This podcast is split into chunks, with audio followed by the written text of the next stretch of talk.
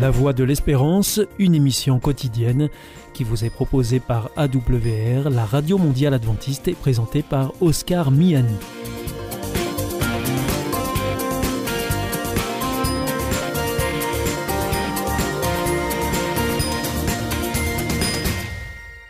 Nous sommes donc ensemble pour les 30 prochaines minutes. Merci de votre fidélité à la Voix de l'Espérance. Vous êtes toujours plus nombreux à nous écouter sur les ondes, par Internet aussi sur www.awr.org ou aussi grâce à votre téléphone au 01 80 14 44 77 si vous nous écoutez depuis la France ou au 0033 1 94 44 77 si c'est en dehors de France ou si c'est depuis les États-Unis, vous composez le 1 712 432 9978 et il est important de souligner que ces numéros ne sont absolument pas surtaxés. Pour notre programme de ce dimanche, nous vous proposons l'étude de la Bible de la semaine qui vous sera présentée par Fabienne.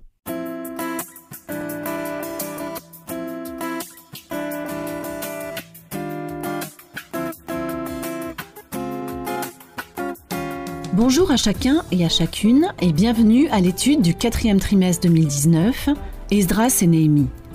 Une étude rédigée par Jiri Moskala et supervisée par l'équipe de l'école du sabbat de la conférence générale. Pour commencer, je vous propose de vous présenter l'introduction de ce trimestre intitulée L'Évangile selon Esdras et Néhémie. Esdras et Néhémie étaient des dirigeants exceptionnels, centrés sur Dieu, sur la parole et guidés par l'Esprit, qui désirait profondément que le peuple de Dieu prospère et que son nom soit exalté et proclamé dans le monde entier. Leur vie ont montré ce que Dieu peut faire à travers des leaders serviteurs dévoués et fidèles. À cause de nos natures pécheresses, de nos habitudes entretenues et de traits héréditaires, nous ne pouvons expérimenter de véritables changements que grâce à la puissance transformatrice de la parole de Dieu et de l'assistance du Saint-Esprit. Les croyants ne vivent pas par la force, pas par la puissance, mais par mon souffle, et en s'emparant des promesses de Dieu par la foi, ce qui a pour conséquence une vie spirituelle dynamique. Les leçons de ce trimestre illustrent que la vie est compliquée. Dès que nous essayons de faire de bonnes choses, les obstacles et l'opposition surgissent. Même les amis peuvent s'opposer à nous, publiquement ou en secret, et peut-être devenir nos ennemis. Les obstacles et la résistance au bien démontrent que Satan est vivant et que le péché est réel. Combattre Satan est impossible humainement, car le mal est plus fort que nous. Seul Dieu peut assurer la victoire, révolutionner notre manière de penser et nous donner la puissance pour vivre des vies équilibrées. Les découragements de la vie sont des occasions de changement. Les déceptions peuvent nous aider à nous concentrer sur l'essentiel et à accélérer notre croissance spirituelle à mesure que nous obtenons la victoire sur chaque crise par la force que Dieu nous donne. Ni le livre d'Esdras, ni celui de Néhémie ne se terminent sur une note optimiste. Le péché est un problème grave qui se propage facilement et rapidement. Le plus grand défi ne vient pas de l'extérieur, mais de l'infidélité à Dieu avec son propre peuple qui ne suit pas sa volonté révélée. Être fidèle au Seigneur et persévérer dans ses instructions est le plus grand test pour l'Église de Dieu.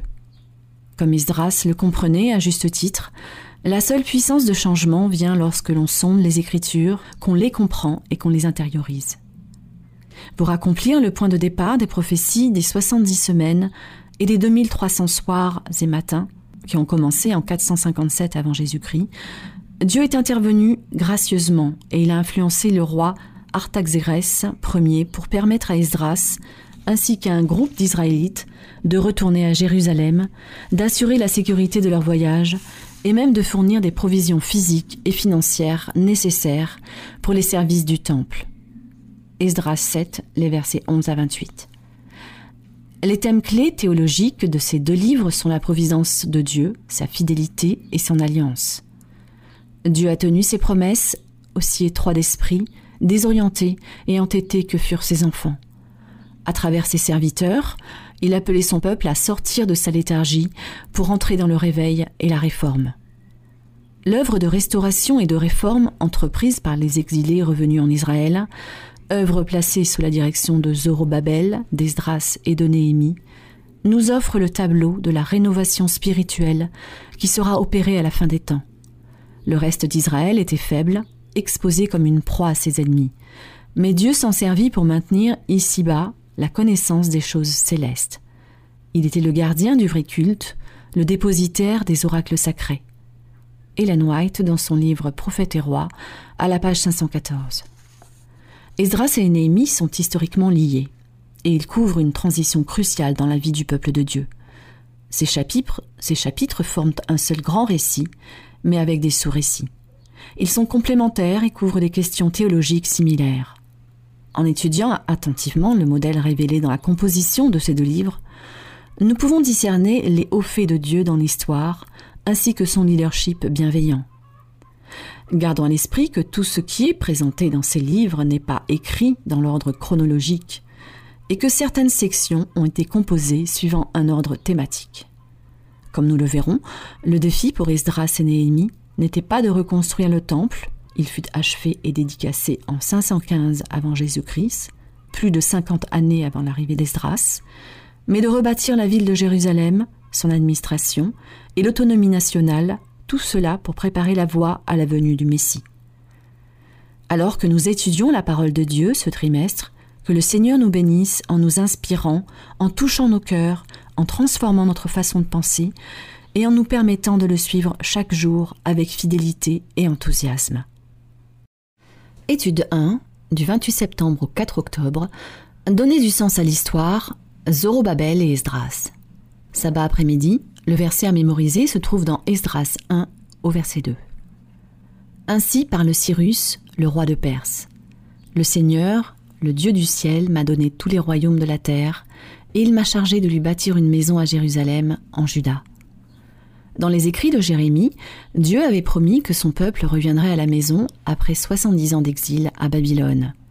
Le roi Cyrus fut l'instrument choisi par Dieu pour permettre ce retour.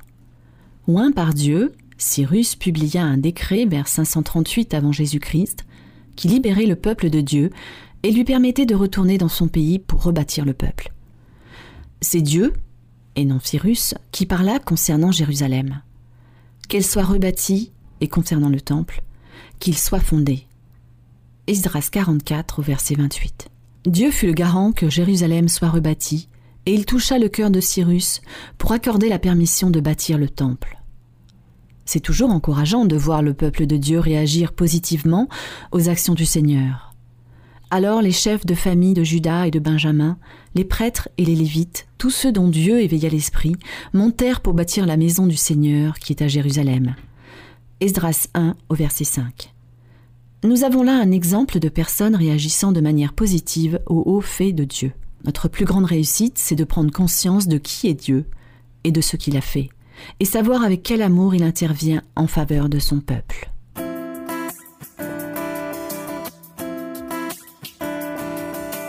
Dimanche 29 septembre, premier retour des exilés. Lisez Jérémie 25, les versets 11 et 12, et Jérémie 29, le verset 10. Et lisez également Daniel 9, les versets 1 et 2. Quand eut lieu le premier retour des exilés Quelle prophétie ce retour accomplissait? Le Seigneur influença Cyrus pour qu'il autorise le premier retour, en accomplissement de la prophétie des 70 ans de Jérémie.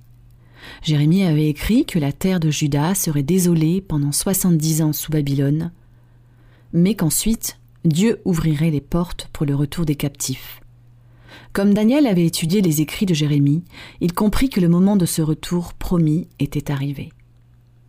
Dans Daniel 9, Daniel est bouleversé parce que les soixante-dix années sont presque écoulées sans qu'aucun changement ne soit apparent, et le nouvel empire persan est à présent au pouvoir.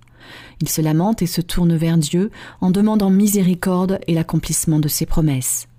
Dans le même chapitre, Dieu assure à Daniel qu'il veille sur toute chose et qu'il a un avenir de prévu avec un libérateur qui viendra mourir pour expier les péchés des gens, apporter la justice et accomplir le système sacrificiel. Dans les faits, Dieu était en train de dire Daniel, ne t'inquiète pas, puisque le véritable libérateur viendra je vais également envoyer un libérateur pour vous maintenant. Peu après, Daniel poussa Cyrus, roi de Perse, à ordonner la libération des captifs. Dieu est toujours fidèle à ses promesses. Voir Daniel 10 pour la manière dont Dieu est intervenu afin d'assurer la prospérité de son peuple dans sa patrie.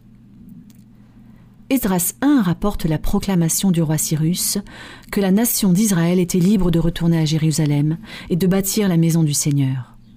L'ordre est donné entre 539 et 537 avant Jésus-Christ.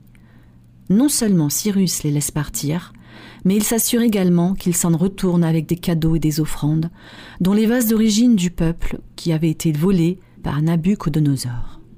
Cet événement nous rappelle le départ d'Égypte des Israélites, bien des années auparavant, quand Dieu toucha également le cœur des gens pour leur faire des cadeaux de départ. Ce premier groupe à revenir en Juda était composé d'environ 50 000 personnes, avec parmi elles, selon toute vraisemblance, des femmes et des enfants d'autres territoires. Quelles autres prophéties historiques ont été accomplies exactement telles qu'elles avaient été promises dans la parole? Comment tirer du réconfort du fait que Dieu connaît l'avenir et que nous pouvons faire confiance en ses promesses? Lundi 30 septembre, vue d'ensemble sur les rois et les événements. Le premier groupe à rentrer se vit attribuer la tâche de rebâtir le temple de Dieu. Nous étudierons cette opposition à la construction du temple dans une prochaine leçon. Pour le moment, discutons de la succession des rois perses lors de la construction du temple et de la reconstruction de Jérusalem. Il est important de connaître le contexte historique des récits d'Esdras et de Néhémie, car il nous donne une meilleure compréhension de leur message. Lisez Esdras 4, les versets 1 à 7. Qui étaient les différents rois mentionnés pendant les règnes desquels eut lieu l'opposition à la construction du temple? Voici la liste des rois perses dans l'ordre chronologique qui sont liés au livre d'Esdras et de Néhémie. Elle commence par Cyrus, qui a établi l'empire perse et a conquis Babylone en 539 avant Jésus-Christ. Cyrus II, le Grand, 559 à 530 avant Jésus-Christ. Cambyse II, 530 à 522 avant Jésus-Christ. Darius Ier, 522 à 486 avant Jésus-Christ. Xerxès Ier, 485 à 465 avant Jésus-Christ. Artaxerxès Ier, 465 à 424 avant Jésus-Christ. Alors que nous étudions ces livres, il est important de savoir que l'apparition de ces rois n'est pas mentionnée par ordre chronologique dans Esdras. Par exemple, Esdras 4, les versets 6 à 24, est inséré dans le chapitre 5, qui prolonge l'histoire de l'opposition à la construction du temple. Par la suite, les lettres impliquant Xerxès Ier, appelé également Assuérus, et Artaxerxès Ier, décrites dans Esdras 4, interviennent après les événements rapportés au chapitre 5 et 6, qui traitent de Darius Ier. Cette séquence peut sembler déroutante pour les lecteurs, et elle peut expliquer en partie pourquoi, au fil des siècles, ces livres ont plongé les gens dans la confusion. Alors que nous parcourons ce trimestre, la connaissance de l'ordre des événements nous aidera à mieux comprendre les messages d'Esdras et de Néhémie. Vous est-il souvent arrivé de trouver dans la Bible des choses qui vous ont dérouté? Comment pouvez-vous apprendre à faire confiance à Dieu et à sa parole, même quand vous tombez sur des choses qui semblent n'avoir aucun sens? Pourquoi est-il important de le faire? Voir Esdras 55, les versets 8 et 9.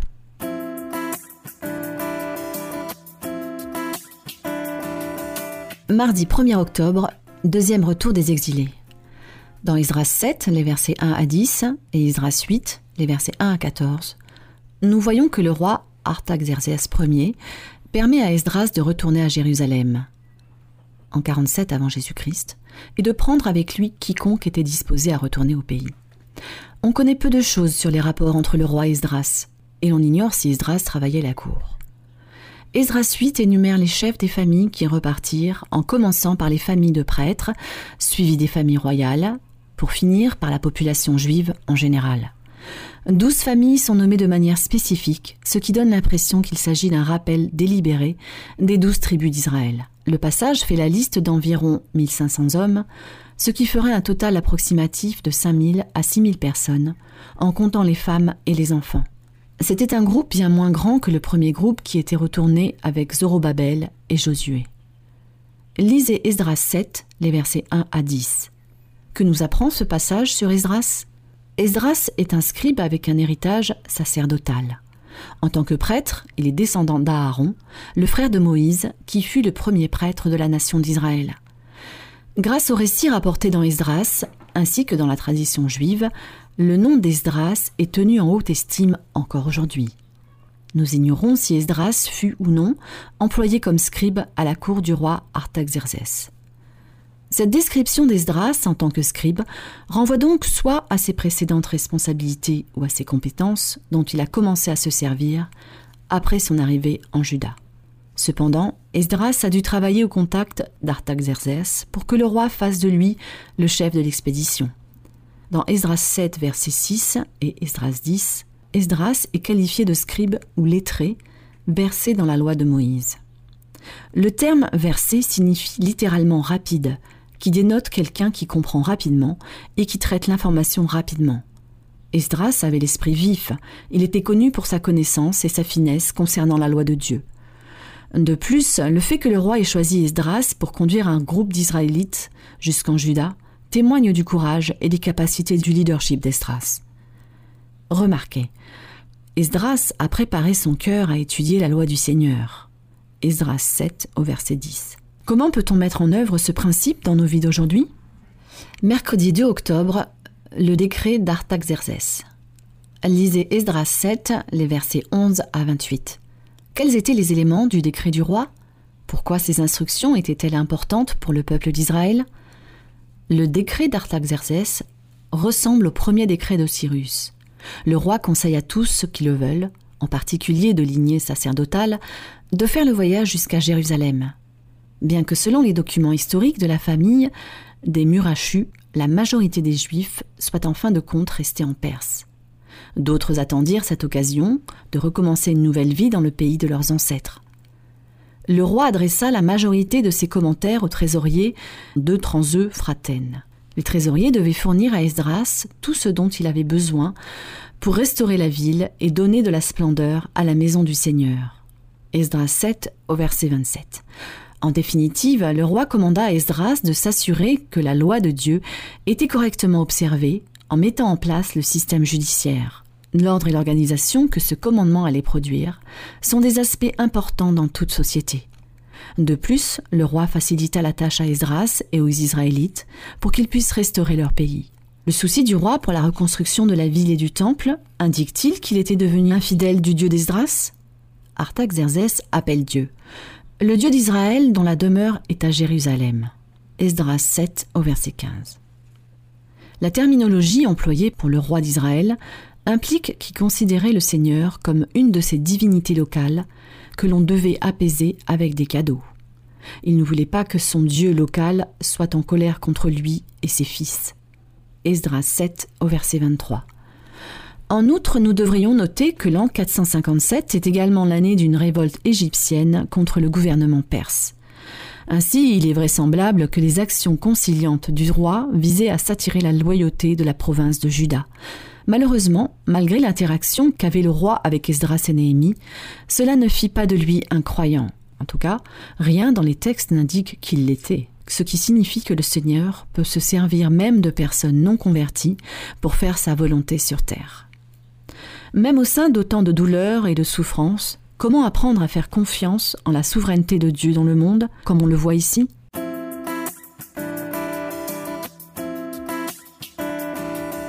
Jeudi 3 octobre, de l'importance de l'éducation. Lisez Esdras 7, verset 6 et Esdras 10. Qu'enseignent ces textes sur l'importance d'une éducation religieuse adéquate? La dévotion sans réserve d'Esdras envers Dieu et sa décision d'étudier, de pratiquer et d'enseigner la parole de Dieu l'ont préparé à un plus grand ministère en Israël. Le texte biblique dit littéralement qu'il avait appliqué son cœur à étudier la loi du Seigneur pour la mettre en pratique et pour apprendre à Israël les prescriptions et les règles. Hélène White nous donne un éclairage important. Descendant d'Aaron, Esdras reçut une formation de prêtre mais il se livrait aussi à l'étude des livres des magiciens, des astrologues et des sages du royaume médo-perse. Cependant, il n'était pas satisfaisant de son état spirituel. Il désirait ardemment vivre en pleine harmonie avec le Seigneur et soupirait après la sagesse d'en haut, afin de pouvoir accomplir la volonté divine.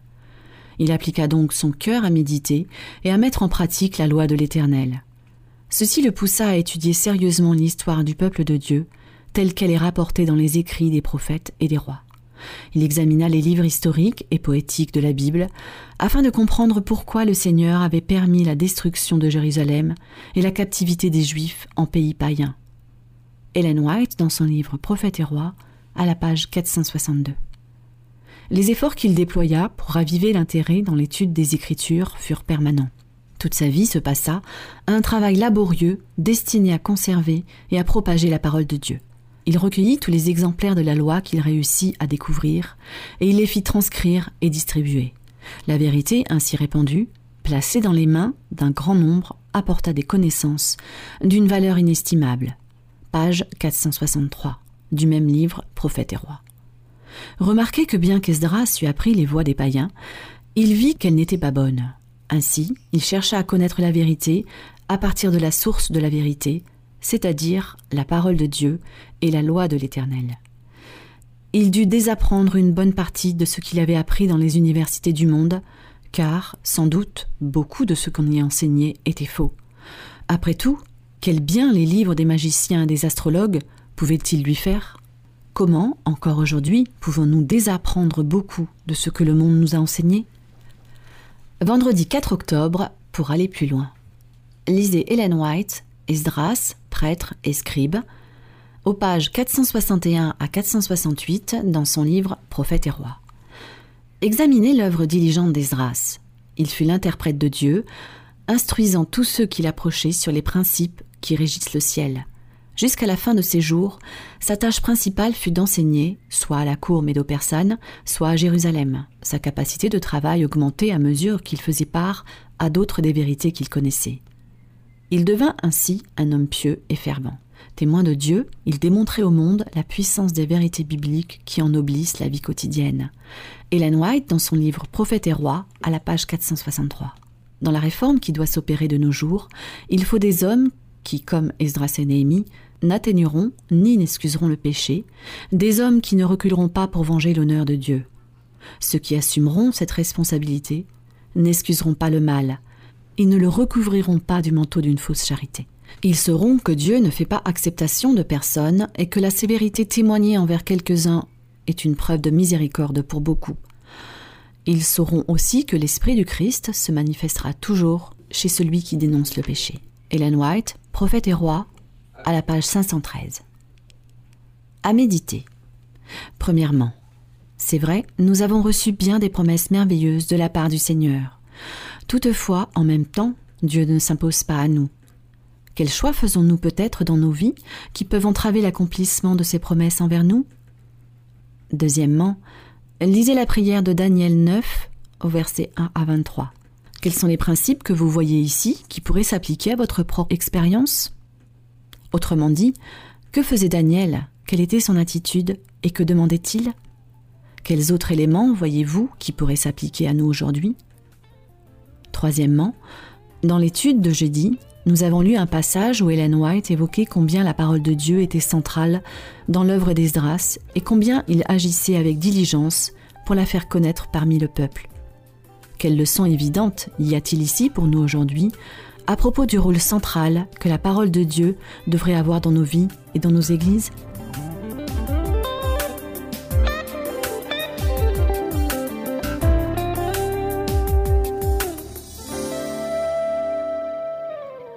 Connais-tu l'IEBC Non, c'est quoi? C'est l'Institut de l'étude de la Bible par correspondance. Tu vas sur le site www.iebc.org et tu découvres tout. En effet, étudier la Bible, c'est vraiment fun. J'ai découvert ces cours gratuits destinés à tous et c'est très intéressant. Moi, j'ai suivi le cours Au nom de l'amour. Il me tarde de découvrir les autres cours gratuits sur la Bible sur www.iebc.org.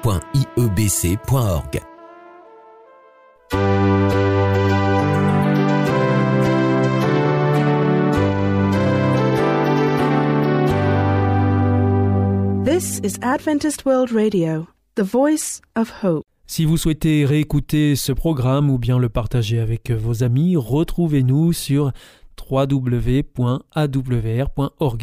Vous pouvez aussi nous suivre par téléphone. Depuis la France, il vous suffit de composer le 01 80 14 44 77.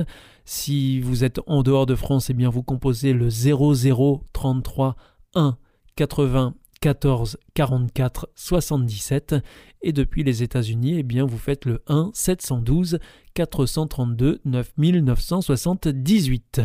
Et pour nos coordonnées postales, eh bien c'est la Voie de l'Espérance IEBC, boîte postale 100 77 193 Damary Lélis, CEDEX. Notre émission est maintenant terminée. Vous étiez à l'écoute de la Radio Mondiale Adventiste et c'était votre émission La Voix de l'Espérance.